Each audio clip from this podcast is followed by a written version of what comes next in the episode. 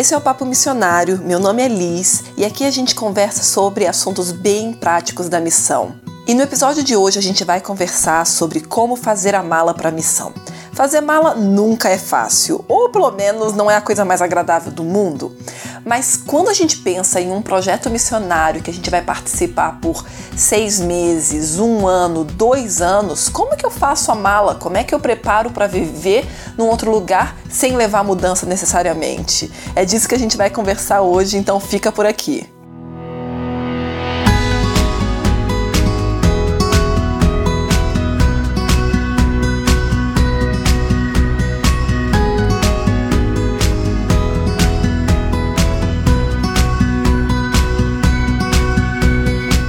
Você colocou na sua mala na última vez que você viajou? Você acabou levando coisa demais que você nem usou? Isso acontece com muita frequência, mas também acontece o oposto. Você esqueceu alguma coisa e quando chegou lá falou: "Ai, não!" Recentemente, em uma das nossas viagens, eu esqueci sim uma coisa que eu queria muito. Curiosamente, era um bordado que eu estava fazendo e eu queria continuar fazendo. Eu acabei esquecendo e eu fiquei frustrada no primeiro dia, mas depois a gente logo esquece. A mesma coisa se a gente esquece o desodorante, ou a escova de dente, a pasta. Na hora a gente fala, ai não, não acredito que eu esqueci isso. Mas depois a gente esquece e sabe que não é tão importante assim, a gente pode comprar onde a gente está. Mas será que em todo local que a gente vai a gente encontra todas essas coisas que a gente pode acabar esquecendo? Então, para garantir, é bom fazer uma listinha antes de começar a fazer as malas para missão, e é isso que eu quero te ajudar agora. A primeira coisa, é claro, é a roupa. Roupa é uma questão que vai variar muito porque depende do lugar que você vai. Eu já citei no primeiro episódio que dependendo do projeto você praticamente não vai levar roupa. Não porque você não vai usar a roupa, mas porque você vai se vestir como as pessoas locais e as roupas só fazem sentido comprar lá mesmo no local, como foi o caso de um casal que a gente acompanha e que foi para a Índia e levaram pouquíssima coisa porque chegando lá eles começaram a se vestir como os locais. Mas de toda forma tem alguns princípios que ajudam bastante. Se você vai levar roupa, não é o caso que você vai vestir roupas locais, como é o caso aqui nas Filipinas. Eu não tive que trazer roupas diferentes ou comprar roupas diferentes aqui, mas de toda forma é preciso prestar bastante atenção como é a regra de vestimenta, porque muita coisa que pode ser considerado decente no Brasil pode ser considerado indecente em outra cultura. E é muito importante ou perguntar antes quais são as regras de vestimenta ou se não, assim que chegar, você já tentar se adaptar. Mas é claro que você pode já saber algumas coisas de antemão. A maioria das culturas, tanto no continente africano quanto na Ásia, o conceito de decência é bem diferente do conceito que a gente tem no Brasil. Eu tenho notado que no Brasil tem ficado cada vez mais comum usar shortinho curto ou mini short. Eu acredito que a mini saia é só uma questão de tempo para cristãos ou ditos cristãos, né, meninas cristãs estarem usando também mini saia. Mas embora eu não acho que isso é apropriado nem para o Brasil, para ser sincera, é uma questão muito forte em outros países e a gente precisa cuidar com isso. Então, aqui na Ásia é altamente desrespeitoso você usar um shortinho muito curto, principalmente no caso da gente aqui que está trabalhando com vilas indígenas. Isso está fora de cogitação, é algo que fica muito feio, porque as meninas têm um senso de modéstia muito maior aqui. Então é preciso, por exemplo, entrar na água com bermuda, camiseta, a gente não usa alcinha aqui e tudo mais. Então tudo isso é muito importante cuidar, porque é claro que a gente se acostuma porque tá todo mundo fazendo isso ao nosso redor em casa, no Brasil mesmo, mas é importante cuidar lidar com o que vai ser né, o, o respeitoso na cultura que você está indo. A outra coisa também é que cuide muito com o tipo de roupa que você vai usar na questão de tecidos também. Já não pela questão de decência, simplesmente, claro que você não vai usar coisas transparentes e tudo mais, mas na questão também do tipo de tecido para o seu conforto. É muito importante cuidar em países quentes com a questão de jeans e, e brim e esses tecidos muito pesados, até porque isso pode levar a mais infecções e uma série de coisas que você não quer ter. Então é muito importante usar roupas leves. Por favor, anote isso porque é super importante. A outra coisa também é não levar para a missão roupas que você pensa assim, ah, eu nunca usei, mas quem sabe lá eu vou usar.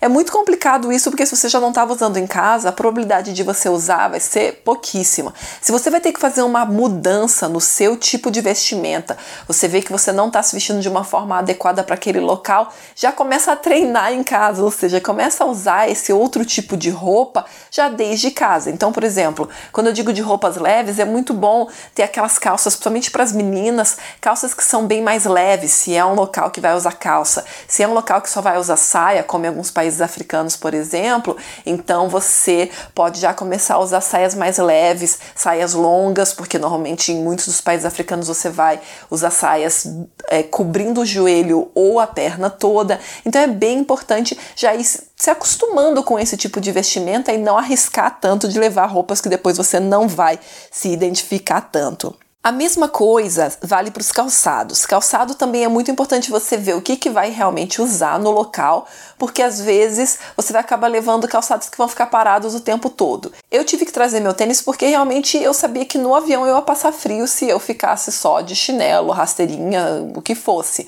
Mas para cá, por exemplo, não vale a pena trazer calçado fechado porque você praticamente não usa. Então eu vim com o tênis, já guardei e eu sei que eu só vou usar de novo quando eu entrar no avião. Então o que a gente usa aqui é mais chinelo. E na maioria dos países pobres você vai usar realmente predominantemente chinelo ou rasteirinha bem simples, nada daquelas rasteirinhas toda emperequetada, né? E a outra coisa é que muitas vezes vai valer a pena trazer mais de um. Por dois motivos. O primeiro é que, como você vai usar demais, pode ser que você acabe estragando antes de terminar o seu período de serviço. A outra coisa é que, em alguns locais, em algumas culturas, a gente tira o chinelo antes de entrar em casa e muitas vezes vai ter um chinelo para ficar dentro de casa. Então, aqui mesmo nas Filipinas, eu tenho dois pares de chinelo e um calçado que é imitação de crocs, que é para quando eu vou fazer as trilhas, quando eu vou sair de uma vila. É, por trilha, né, quando não dá para sair de barco, eu normalmente faço a trilha com esse calçado que parece crocs, porque eu não me sinto tão confortável com o chinelo, porque o meu pé fica sempre saindo do chinelo e o chinelo vai fica lá para trás e eu já tô lá na frente, então eu prefiro evitar isso.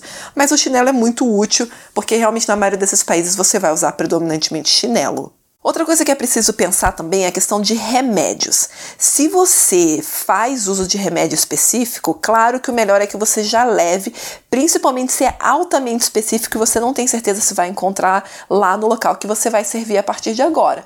Então eu já vi isso acontecer de uma pessoa usar remédio de uso contínuo, como a gente diz, e foi importante ela levar vários, porque lá no país onde ela estava era muito mais difícil. Agora, quanto a remédios daqueles bem gerais, para dor de cabeça, ou não sei, enfim, anti-inflamatório, que seja, normalmente você não precisa se preocupar porque tem no local e ainda por cima, dependendo do país, vai ser muito mais barato. O que você pode fazer é já perguntar para os líderes do projeto, para as pessoas que acompanham a chegada de missionários sobre essas questões, para saber se é melhor levar um ibuprofeno, paracetamol, o que, que é bom levar. No nosso caso, para vir para cá, para as Filipinas, a gente não trouxe uma tonelada de remédios porque realmente não precisava. Eu normalmente indico para as meninas levar o remédio de cólica caso você use.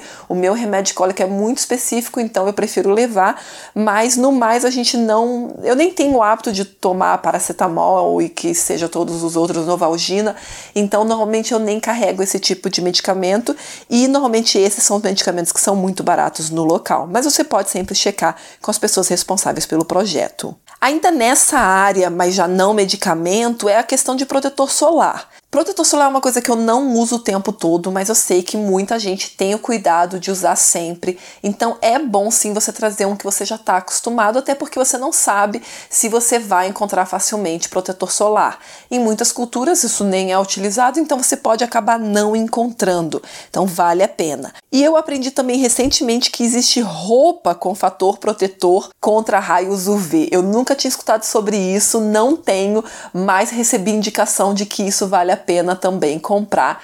Você pode dar uma olhadinha se esse é o seu caso, se você tem que se preocupar bastante com a pele, principalmente se você já tem predisposição para algum tipo de problema de pele, inclusive câncer de pele, é importante você checar essas opções. E isso também está um pouco conectado com repelente. Repelente é outra coisa que é muito importante ter em certos locais e pode ser que você não encontre onde você vai estar. Tá. Aqui a gente compra o repelente aqui mesmo das Filipinas, mas já a minha amiga que trabalha na África falou: Liz, eu nunca nem encontraria porque o pessoal não usa. Então é sempre importante checar também essa questão de repelente. A outra coisa que você pode considerar também levar é álcool em gel. Eu normalmente não uso álcool em gel, até porque eu acho um pouco desagradável ficar o tempo todo passando álcool em gel, principalmente na frente das outras pessoas, parecendo que eu tô né, com nojo das outras pessoas.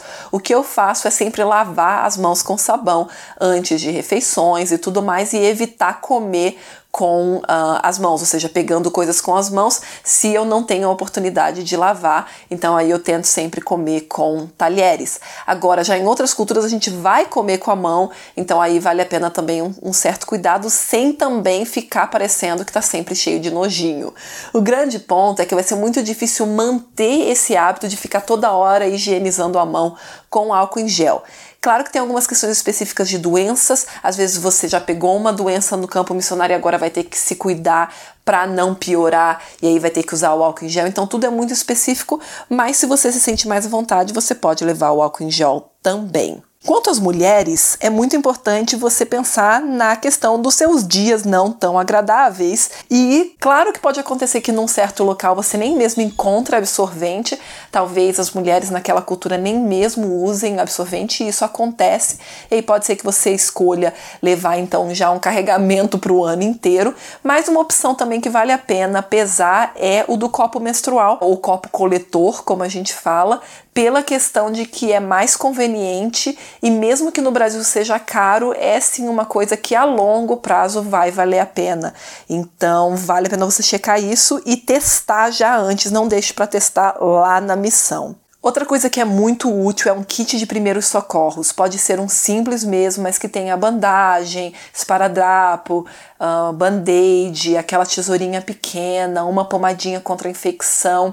Tudo isso é bem importante não só para você se cuidar, mas porque você automaticamente vai virar uma referência de cuidado para as outras pessoas, principalmente porque ou elas não vão ter acesso a esse tipo de coisa e vão ver em você uma oportunidade então de ter esses cuidados feitos, mas também porque em muitos locais você vai ser também a referência de higiene e de cuidado, porque as pessoas simplesmente não conhecem da das técnicas de cuidado. Então vale muito a pena você levar um kit de primeiros socorros. Já na área de higiene pessoal, uma dica que eu recebi que eu achei muito legal é de você ter um kit básico das principais coisas que você usa no dia a dia.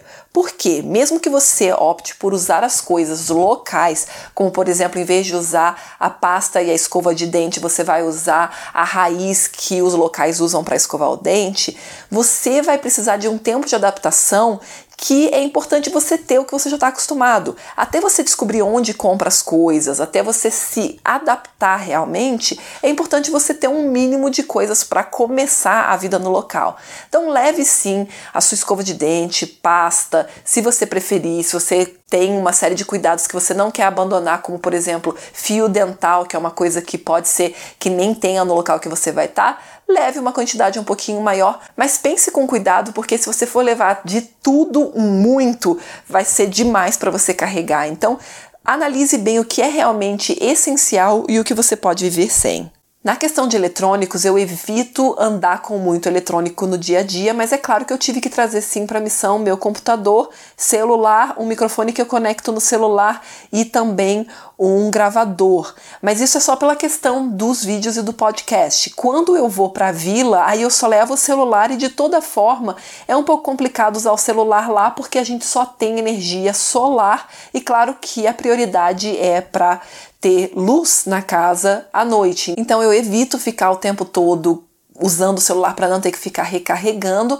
Mas uma dica que eu recebi também recentemente é de usar um power bank, que é aqueles carregadores externos, pode dizer assim, que é uma bateria, melhor dizendo, externa que você vai carregar aquela bateria e depois carregar o celular. E por que isso? Eu descobri recentemente que para carregar direto o celular na bateria que segura a energia do painel solar é complicado porque vai estragando a bateria do celular. Então, o que eu aprendi recentemente que o melhor é primeiro carregar o power bank, né, essa bateria externa, para depois carregar o celular com essa bateria. Então, isso pode ser uma coisa que te ajude também, mas mais uma vez vai depender do local que você vai estar. Tá. Outra coisa ainda sobre os eletrônicos é que é importante manter em mente que pode ser que você não tenha acesso contínuo e restrito à eletricidade. Então você pode acabar tendo que se privar bastante do uso de eletrônicos. Então, se esse vai ser o caso, se você sabe que você vai para um lugar bem simples, já comece a se policiar do uso, já comece a evitar, faça desafios de passar um dia inteiro sem o celular, faça pequenos desafios para você começar a se adaptar a uma vida sem ter essas comodidades. Agora, uma listinha bem simples de algumas coisas que é importante ter. Eu comentei do celular, mas é sim importante que você tenha um celular. Não precisa ser necessariamente um smartphone, mas precisa sim ter um celular para comunicação. É uma coisa que normalmente os projetos indicam que você leve. A outra coisa é ter uma garrafa d'água. Não é legal você ficar dependendo de garrafa PET, de comprar uma garrafa PET, aí quando estragar você compra outra. Então é importante ter uma garrafa resistente e que não seja muito pequenininha para que você tenha água suficiente se você vai ter que viajar você vai ter que fazer uma trilha ou coisa assim. Outra coisa que é muito importante é uma lanterna, principalmente se você vai morar em lugares mais pobres e sem acesso à eletricidade. Eu tenho três tipos diferentes, você não precisa ter as três, mas só para você saber algumas formas que são práticas. A primeira, eu tenho uma lanterna de cabeça, que é aquela que tem uma faixa né, elástica e fica presa aqui na frente da testa, porque é muito bom para fazer coisas como leitura ou se você vai ter que sair à noite, você poder iluminar o caminho enquanto você anda e você normalmente pode ajustar ela facilmente e a maioria delas são com a pilha palito, que a gente chama no Brasil. A outra que eu tenho também é uma é, que a gente chama de lanterna mecânica, que você vai você fica apertando ela e aí ela vai gerando eletricidade por forma mecânica e não por bateria. Isso é muito bom porque aí você sempre tem como uma lanterna de emergência caso acabe a bateria. A outra lanterna que eu tenho é uma lanterna que eu normalmente penduro em algum lugar e ela faz então um efeito como se fosse realmente uma lâmpada iluminando não um foco, mas um, um quarto digamos assim. E essa lanterna também é a pilha e eu gosto muito dela porque se eu estou num lugar sem eletricidade, eu posso usar como luz para iluminar o quarto todo. Então é uma das minhas favoritas que eu sempre carrego comigo. Outra coisa que eu acho muito prático ter é um canivete, um pequeno, né, a gente chama de pocket knife, Pode ser pequeno, pode ser do maior. Quanto mais opções você tiver, é melhor. O meu é do pequeno, então só tem uma faquinha, uma tesoura, uma lixa, uma pinça e uma outra pecinha que parece um palitinho de dente. E esse é realmente uma pequenininha, uma, é uma da, é um, acho que é o menor tamanho de canivete, que inclusive eu posso levar comigo no avião na mala de mão. Já o Lucas tem um canivete um pouco maior, com várias outras ferramentas dentro e uma delas é uma ponta de chave de fenda. Isso também é bem prático e bem útil para o dia a dia, principalmente ele que sempre conserta tudo quando a gente está lá nas vilas. Fora isso, é bom ter um óculos de sol, que eu infelizmente não tenho, mas todo mundo sempre fala que é importante ter. Outra coisa é guarda-chuva, isso sim eu considero muito importante, e capa de chuva. Tendo os dois é melhor ainda. A outra coisa que é muito bom ter são sacos plásticos bem vedados, pode ser aquele com o zíper em cima, para você poder proteger eletrônicos e outras coisas que você não queira que molhe se você tiver que fazer uma travessia de barco, ou atravessar rios quando estiver fazendo caminhada ou algo assim. Outra coisa que é importante é você não esquecer de levar o seu material de devoção pessoal. Não esqueça de levar sua Bíblia, outros materiais que você lê no seu culto pessoal, porque isso vai ser o que vai te manter forte na missão. Então não deixe isso em casa. Duas outras coisas que é muito prático ter é Primeiro, um porta-dólar ou uma pochete, como a gente chama, money bag, se você vai fazer viagens longas ou principalmente se você sabe que o local que você vai estar passando é um pouco inseguro, você pode deixar o dinheiro nesse porta-dólar dentro da calça ou embaixo da blusa, alguma coisa assim para você proteger o seu dinheiro. E também ter uma mochila ou uma bolsa pequena que você vai poder carregar sempre contigo. Eu particularmente prefiro usar eco bags, aquelas bolsas bem simples, mas se você prefere mochila, você pode ter uma mochilinha menor, que é para você ir no mercado, fazer uma série de coisas assim. Eu tenho uma mochila um pouquinho maior para quando eu vou para a vila, porque eu só levo tudo na mochila, eu só levo numa, em uma mochila tudo, e nesse caso eu fico também preparada para se eu tiver que fazer trilha para sair da vila, não ter que depender de barco e aí a mala não dá certo porque a mala é ruim de carregar, nada disso assim. E essa é a lista básica do que você precisa para o campo missionário, e é claro que pode variar alguns desses itens, mas você vai perceber que para a maioria dos locais isso é o padrão. O detalhe é que tem muitas outras coisas bem específicas de cada campo missionário que só as pessoas que estão organizando a missão ou que já trabalham lá vão poder te dizer. Por exemplo, pode ser que em um local você vai ter que andar o tempo todo de moto, então vão te pedir para levar um capacete, ou pode ser que você vai precisar de um facão e eles vão pedir para levar porque é muito ruim no local, ou eles vão falar não, olha, compra aqui porque aqui é mais barato. Tudo isso você vai ter que conversar com o projeto para ver essas questões específicas. E por isso que é tão importante ter essa conversa antes. Não ir pensando, ah, quando chegar lá eu vou começar a descobrir, vai ser a minha nova aventura. Se prepare, é muito melhor dessa forma e vai evitar muita frustração. E quem sabe essa lista vai até te ajudar a fazer a mala para suas próximas viagens, mesmo que não seja para missão. Mas se é para missão, lembra de tudo isso que você não vai se arrepender.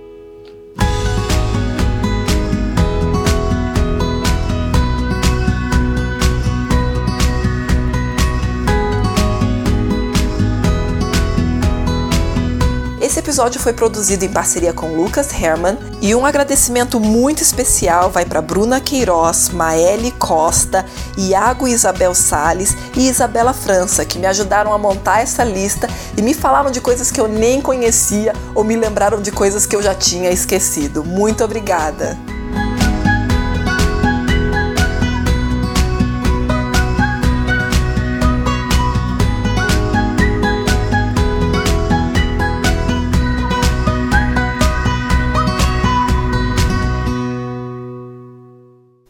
Você precisa de ajuda para definir os seus próximos passos na missão? Na comunidade missionária, você aprende como ir para a missão, como ser eficaz e ainda se conecta com missionários ao redor do mundo. Clica no link na descrição desse episódio para saber como participar.